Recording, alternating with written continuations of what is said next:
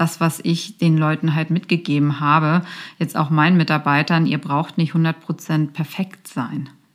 Es passieren Fehler und das ist auch okay. Und die meisten Fehler kann man ja auch, kann man ja auch ähm, wieder korrigieren. Hallo und herzlich willkommen zu einer neuen Podcast-Folge von So geht Erfolg, Unternehmertum von A bis Z. Ja, heute geht es in dem Podcast darum, um meine sieben Tipps bei der Auswahl deiner ersten Mitarbeiter. Ja, ganz schwieriges und wichtiges Thema, aber denn die ersten Mitarbeiter, die prägen einen. Bei mir äh, ich weiß das, wie gesagt, noch, als wenn es gestern war. Meine ersten Mitarbeiter, wie ich die entwickelt habe, ähm, was jetzt aus denen geworden ist. Aber es war halt eine ganz, ganz spezielle Zeit und ich bin denen immer noch heute auch so glücklich, dass ich die als meine ersten Mitarbeiter hatte, weil, und dass die mit die ganze Firma geholfen haben aufzubauen. Das ist wirklich irgendwie was ganz Besonderes, zumindest für mich, meine ersten Mitarbeiter, meine ersten eigenen Mitarbeiter auch. Ich habe zwar früher schon Mitarbeiter geführt in großen Firmen, aber jetzt ist es halt nochmal eine ganz andere Verantwortung. Du bist Unternehmer und du hast die komplette Verantwortung für Menschen. Das heißt, für den gesamten beruflichen Karriereweg, du zahlst ihnen das Gehalt. Das heißt, da übernimmst du schon einen gewissen Grad an Verantwortung für, für die Kollegen. Und die meisten sind ja auch noch dann besonders jung und ähm, vielleicht auch die erste ähm, Berufserfahrung. Das heißt, das ist natürlich schon ein sehr prägendes Erlebnis auch für die Kollegen, wenn sie sich entscheiden, dann in dein Startup zu gehen und dort ihre ersten Berufserfahrungen zu machen. Ich war auf jeden Fall super motiviert und wollte meinen Kollegen dann halt auch, auch was bieten. Ne? Also insbesondere, ich habe dann auch geschaut, was ich denen natürlich bieten kann, was andere Unternehmen nicht können. Aber es war halt auch wirklich ähm, erstmal super schwer, überhaupt Mitarbeiter zu finden, denn das musste ja passen. Ich hatte ja damals 2016 keine Marke, kein Branding. Ich hatte mich, ja. Aber und 2016 war es auch noch nicht so cool, irgendwie im Startup zu arbeiten. Unser Thema war nicht besonders spannend und ähm, Leute aus dem Konzern 2016 zumindest noch, die wussten auch noch nicht so richtig, was überhaupt heißt, im Startup zu arbeiten wenn nicht alle Prozesse festgezurrt sind und auch einfach in einer ganz anderen Umgebung. Und dann kommt es natürlich auch immer drauf an, ähm, für die Auswahl deiner ersten Mitarbeiter hast du einen Investor an Bord oder halt nicht. Wie viel Geld hast du überhaupt zur Verfügung? Wie gesagt, wir sind damals mit 25.000 Euro gestartet, dem Startkapital für eine GmbH. Und dann habe ich ja erstmal im Consulting ähm, da Tagessätze verdient, so dass ich dann aus den Tagessätzen, aus dem Cashflow die Gehälter der Mitarbeiter zahlen musste und natürlich auch die dann erstmal mit auf Projekt bekommen musste. So, und wie, hab, wie bin ich jetzt daran gegangen? Was sind auch meine Tipps? Ich habe mir erstmal angeschaut, äh, mich selber, was habe ich überhaupt für Kompetenzen, ähm, die ich kann und die jetzt auch für mein Business wichtig sind. Ähm, und ja, und was ich dann halt auch noch brauche. Also ich habe mir ja gleich von Anfang an angewöhnt, die Themen, die haftungsträchtig sind in Deutschland als Geschäftsführer und Gewerbetreibender, dass ich die auslagere. Das waren für mich Steuern und Buchhaltung. So, erstmal Steuern und Buchhaltung, da war ich auch kein Profi drin.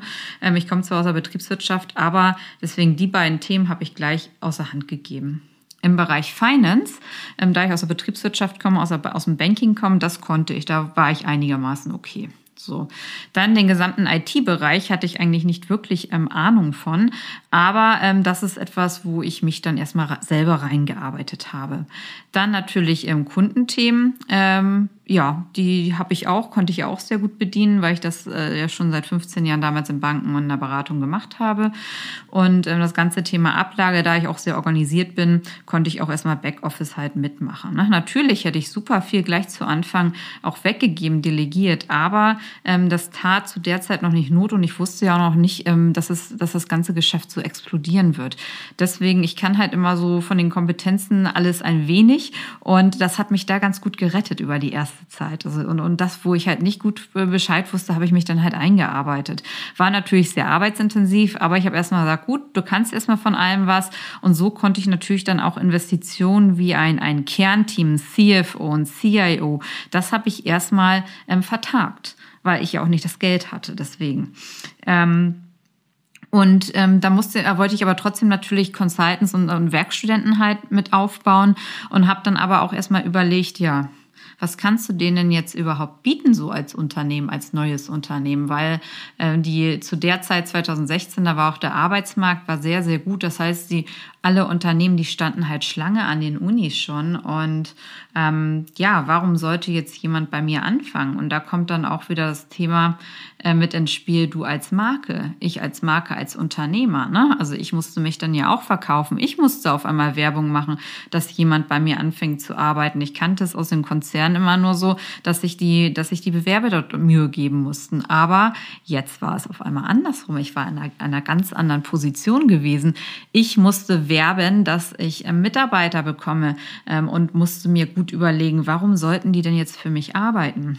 Und das habe ich mir dann als zweites halt nochmal mit überlegt, was kann ich einfach jetzt den jungen Kollegen auch bieten? Klar, ich habe marktgerecht, konnte ich bezahlen, da wir im Consulting sind und wenn die Kollegen mit auf Projekt sind, dann hat das gepasst. Ähm, aber was konnte ich ihnen denn sonst noch bieten? Warum sollten sie nicht zu einer anderen großen Beratungsfirma gehen, wo die wesentlich mehr Expertise bekommen, wo die wesentlich ähm, im größeren Team arbeiten? Ähm, da habe ich gesagt, gut, was, was kann ich natürlich denen, denen bieten, war einfach frühzeitige Verantwortung.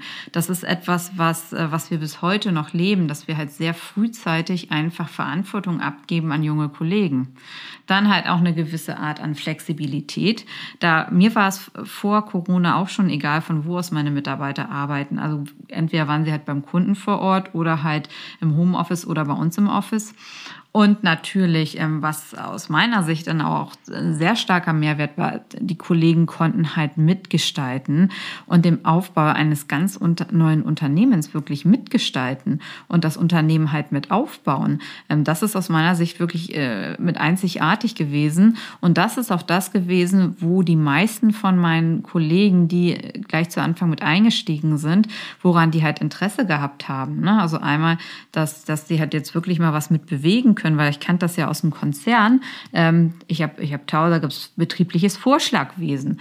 Ähm, bis dann mal irgendwas umgesetzt wurde, das hat Ewigkeiten gedauert. So. Und hier, und ich habe auch ähm, Vorschläge von Werkstudenten umgesetzt. Ich habe Vorschläge von Consultants umgesetzt das ging alles viel schneller und wir konnten es wirklich on the go entscheiden. Ich war ja damals dann nur ein kleines Team, 2016, da waren wir ähm, zum Ende des Jahres maximal 20 Kollegen. Und da konnten wir halt super schnell ähm, entscheiden und dann auch äh, mitgestalten, umgestalten und aufbauen, was, äh, was halt einfach für die wichtig war. Also bin ich halt dann mit, mit, mit, dem, mit dem Wissen im Hinterkopf, bin ich dann halt rausgegangen und habe erstmal in meinem Netzwerk dann halt gefragt äh, als, als einen dritten Punkt, dritten Tipp habe ich erstmal in meinem Netzwerk wirklich gefragt, ähm, wie es dann aussieht, ob noch jemand jemand kennt, der gerne eine Veränderung hätte.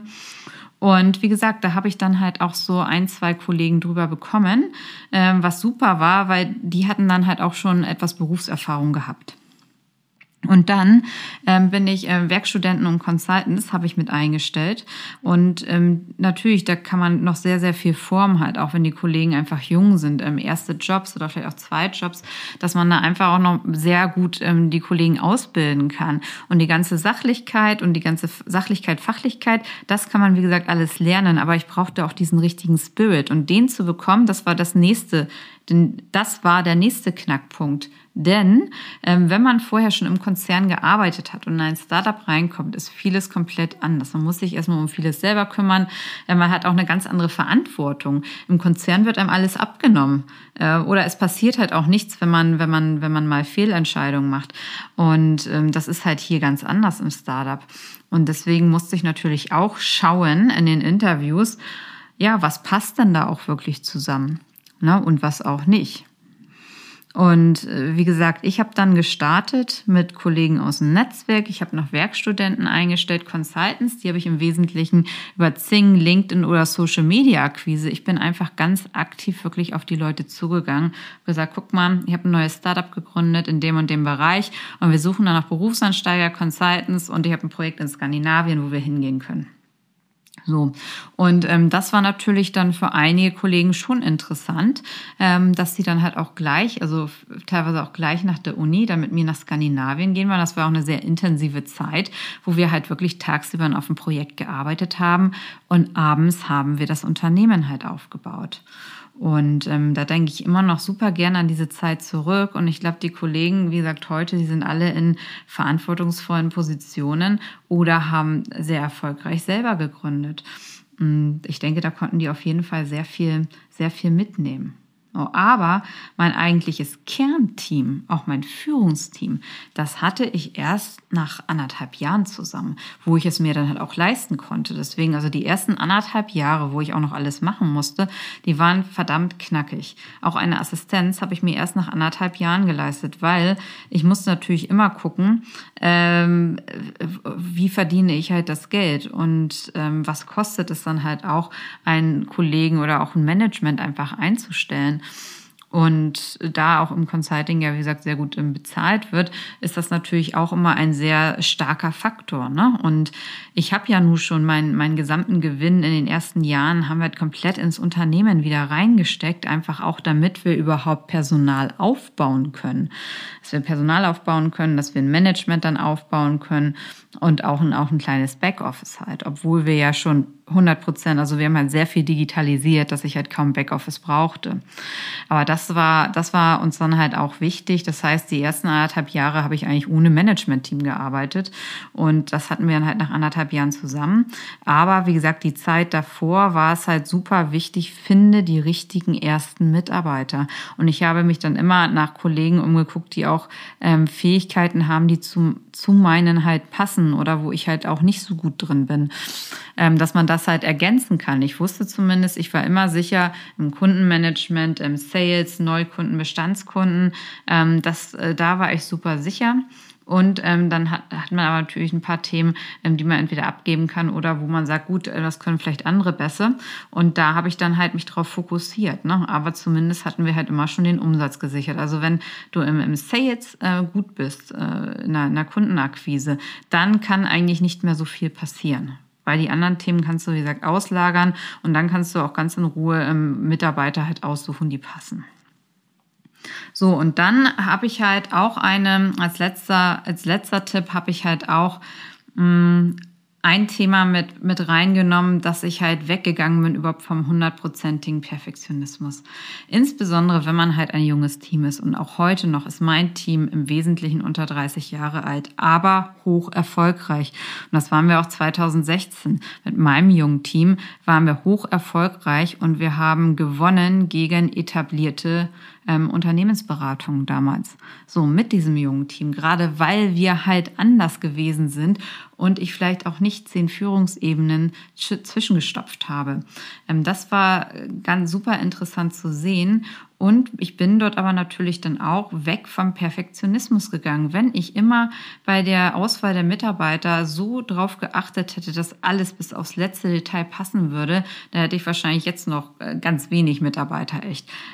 Und, und deswegen bin ich halt den Weg gegangen, dass ich gesagt habe, gut, ich verabschiede mich von meinem Perfektionismus, was auch natürlich eine, ja, einige Zeit halt gedauert hat, aber ähm, dann nehme ich lieber Fehler in Kauf oder dass man auch nochmal die Mitarbeiter ähm, sehr gut einfach einlernen kann.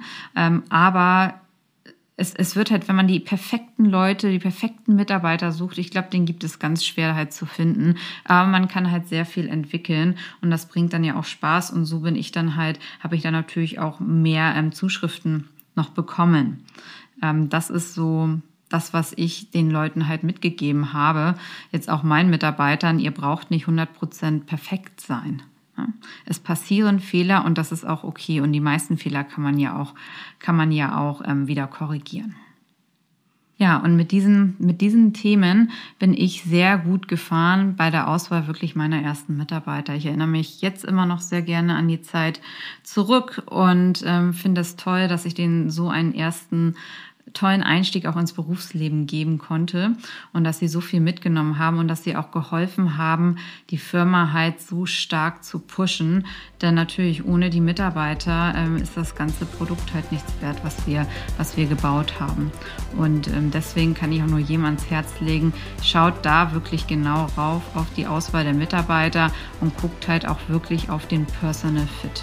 Denn alles andere kann gelernt werden. Ja, wenn dir dieser Podcast gefallen hat, würde ich mich freuen, wenn du likest und kommentierst, auf welche Themen du in den nächsten Podcast-Folgen behandelt haben möchtest. Ich wünsche euch jetzt auf jeden Fall noch einen schönen Tag und freue mich auf die nächsten Folgen. Bis dann, eure Corinna.